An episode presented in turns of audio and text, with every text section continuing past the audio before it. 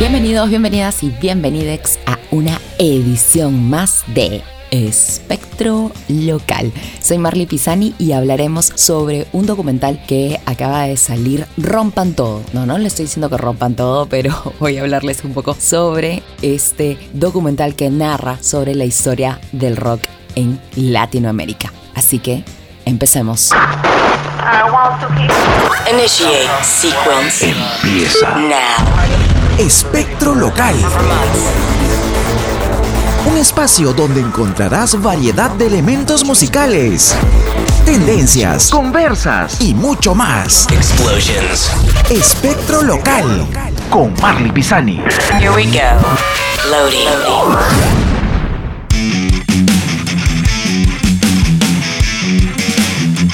Y bueno, empezamos el capítulo 22 de Espectro Local. Soy Marley Pisani y voy a comentarte sobre este documental que lo he visto prácticamente de corrido. En lo personal tengo esta mala costumbre que cuando empiezo a ver cosas en Netflix, usualmente las veo de un solo tirón tengo esta mala costumbre y, y en realidad no puedo dosificar. Tengo una, un tema de adicción televisiva y veo todo de frente. Y sobre todo si es algo que me gusta. Así que esa fea costumbre la tengo. Yo sé que está mal y obviamente al ver esto asumía que me iba a gastar varias horas del día. Así que este capítulo lo estoy haciendo prácticamente de madrugada porque ya venía eh, planteando un poquito, oye, ¿qué hacemos para el siguiente capítulo? Un poquito de recomendaciones de Netflix, dije por ahí y justo apareció esto, ¿no? Que se estrenado el día de ayer, bueno, hoy día ya estamos 17, no sé cuándo escucharás este podcast, espero que salga el fin de semana, pero ha sido estrenado el 16 de diciembre y obviamente el que menos ha aprovechado para verlo de un solo tirón si es que has tenido tiempo. Y te estoy hablando de este documental que ya está en Netflix llamado Rompan Todo.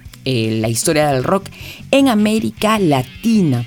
Y eh, es un documental bastante interesante, conformados por, como te dije hace un momento, seis episodios de prácticamente una hora, casi aproximadamente cada episodio, y que está bastante bueno. O sea, si eres una de las personas que, como yo, creció gran parte de, bueno, de su infancia, juventud, adolescencia y lo que fuese en la década de los noventas, de sin duda, y si veías MTV, es prácticamente el soundtrack de tu vida, ¿no? Para, para muchos de nosotros que hemos crecido escuchando rock eh, que se hacía en Latinoamérica. Este documental está bastante, bastante bueno. Eh, de hecho, sí han habido unas controversias y algunos comentarios a la hora que lanzaron el trailer, eh, sobre todo por la inclusión de algunos grupos musicales, ¿no? En cuanto al tema de la historia, la historia está narrada cronológicamente. No te voy a spoilear tanto, sino te voy a comentar un poco de lo que trata y un poquito de mis apreciaciones como manera de sugerencia. Ah, que obviamente invitarte a ver el documental. Y en realidad me parece muy interesante cómo se ha tratado un poco la historia cronológica en Latinoamérica, ¿no? Obviamente sale eh, Perú.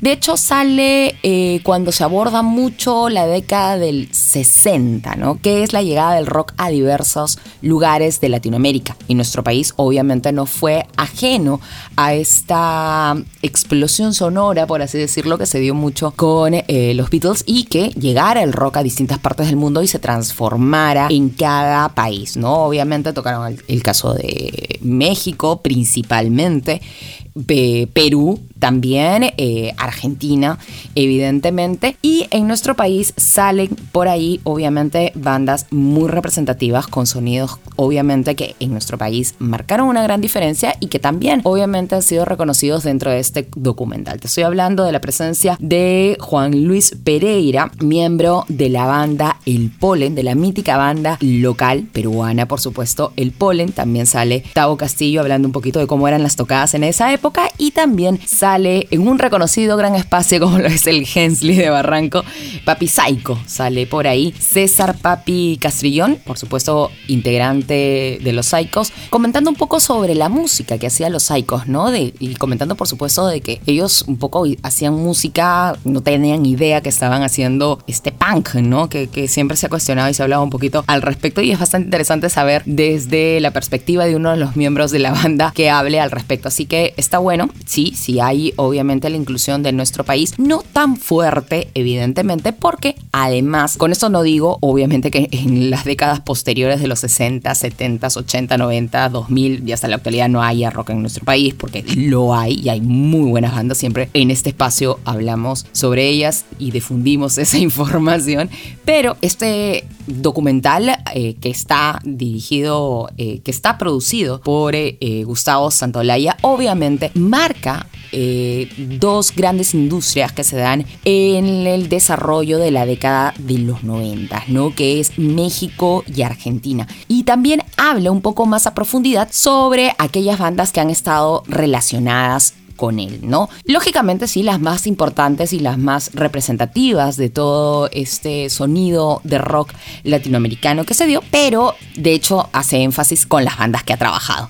Así que nos vamos a un pequeño cortecillo y seguimos hablando de este buen documental que ya está en Netflix. Esto es Espectro Local con Marley Pisani.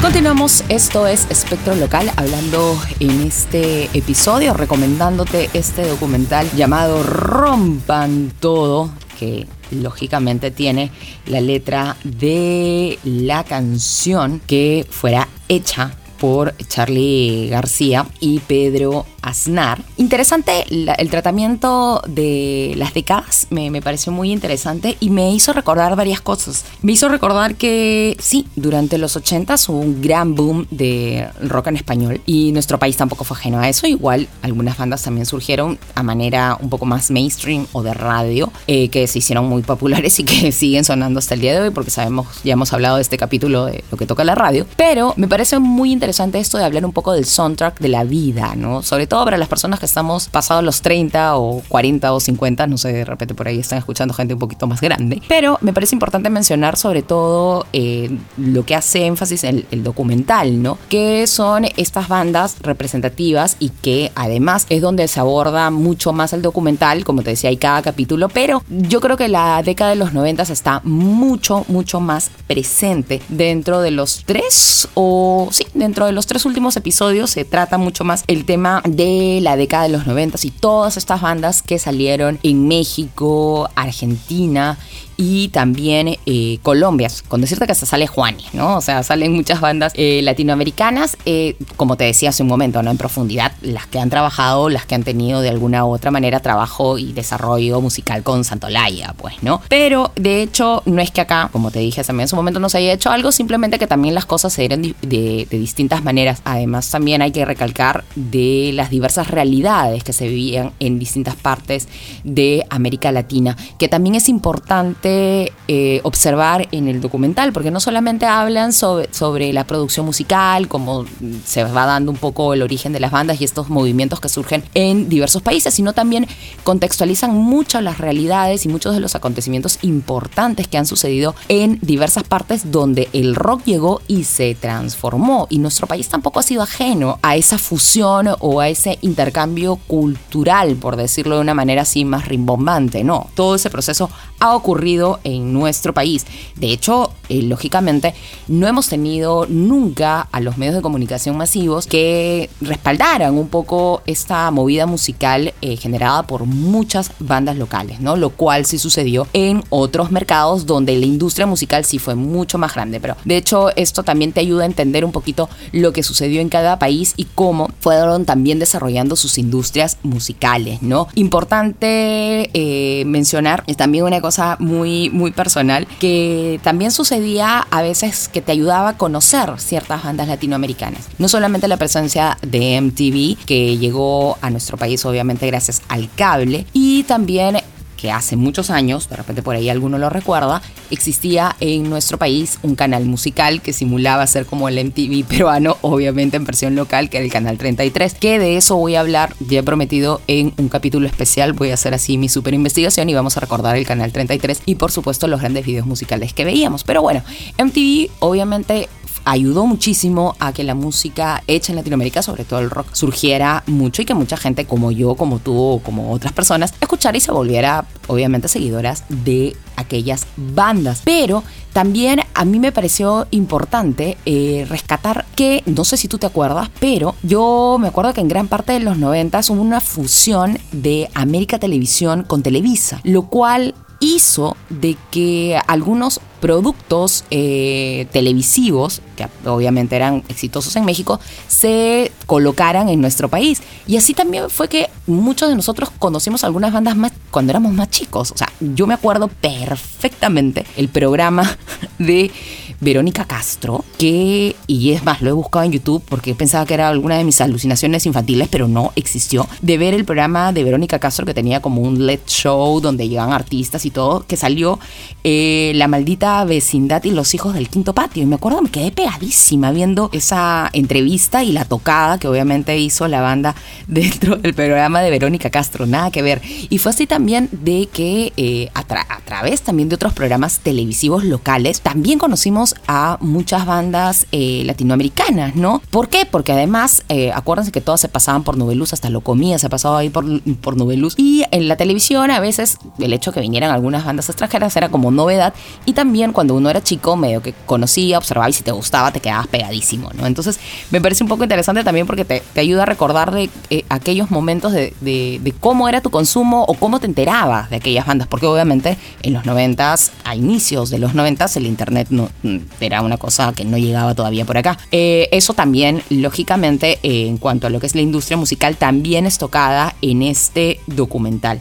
Así que nada, en verdad eh, me he quedado impactadísima, me lo he visto corridísimo las, las seis horas. si, te, si te gusta la música, de todas maneras lo vas a chequear, lo vas a ver así de corridísimo. Otra cosa que me parece importante y sobre todo si eres chica, bueno, definitivamente si eres chica que creciste en los 90, y viste a aquella mujer con el pelo de colorado, medio andrógina, con guitarra floreada, obviamente te impactó y te quedaste enamoradísima de la presencia de Andrea Echeverry, que también sale en gran parte del documental, no tanto obviamente como aquellas bandas argentinas que por supuesto han sido producidas por Santolaya, pero sale eh, dentro de lo que es el documental. Y me pareció importante también mencionarla porque Andrea Echeverry aparece en la década de los 90 y se vuelve un referente para varias chicas. O sea, yo me acuerdo cuando la vi me quedé impactada por, su look. Eh, obviamente me, encantó la, música, las canciones que hacían y todo este statement que tenía de, ser como lo, el,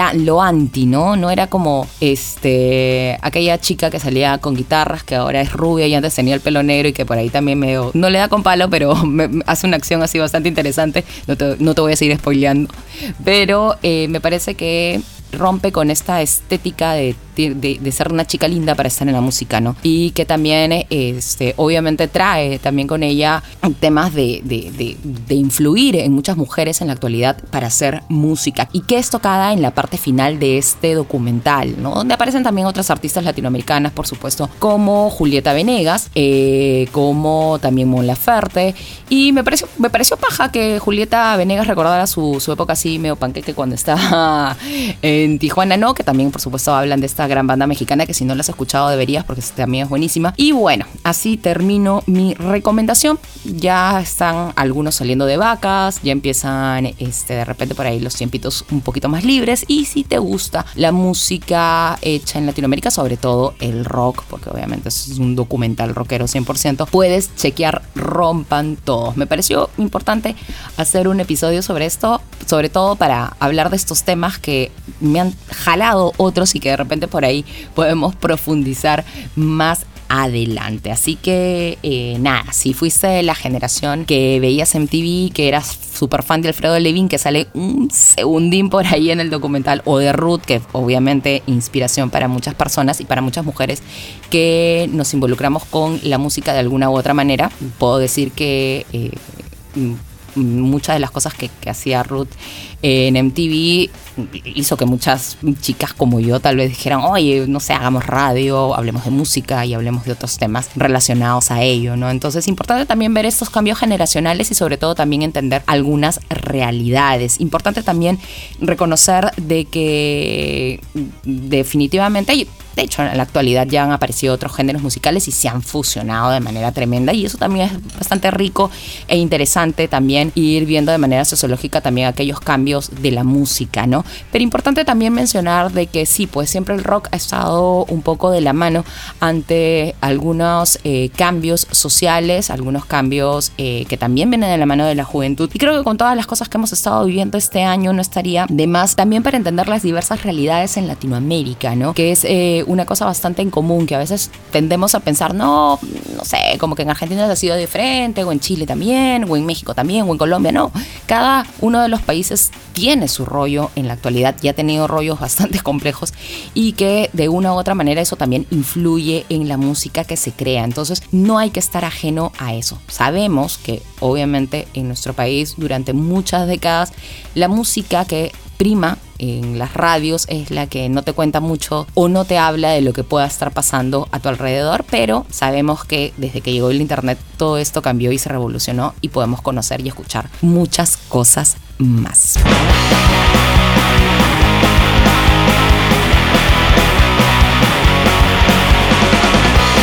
Bueno, y me despido de este capítulo 22 de Espectro Local a escuchar capítulos anteriores y creo que este eh, recuerdo de los 90 creo que me va a llevar a hacer capítulos donde vamos a hablar de otros eventos, conciertos y cosas que hemos vivido en la década de los 90, también gran parte de los 2000. Bueno, me despido, soy Marley Pisani, ya sabes, sígueme en las redes sociales, me puedes buscar en Instagram como arroba marks y también por ahí en Facebook como Marley Pisani y también en Twitter, ¿no? Si es que por ahí sigues teniendo Twitter. Me despido, que tengas un buen fin de semana, a escuchar música local, ya sabes, a compartir y a pasarla bien. Cuídate mucho y chao, chao.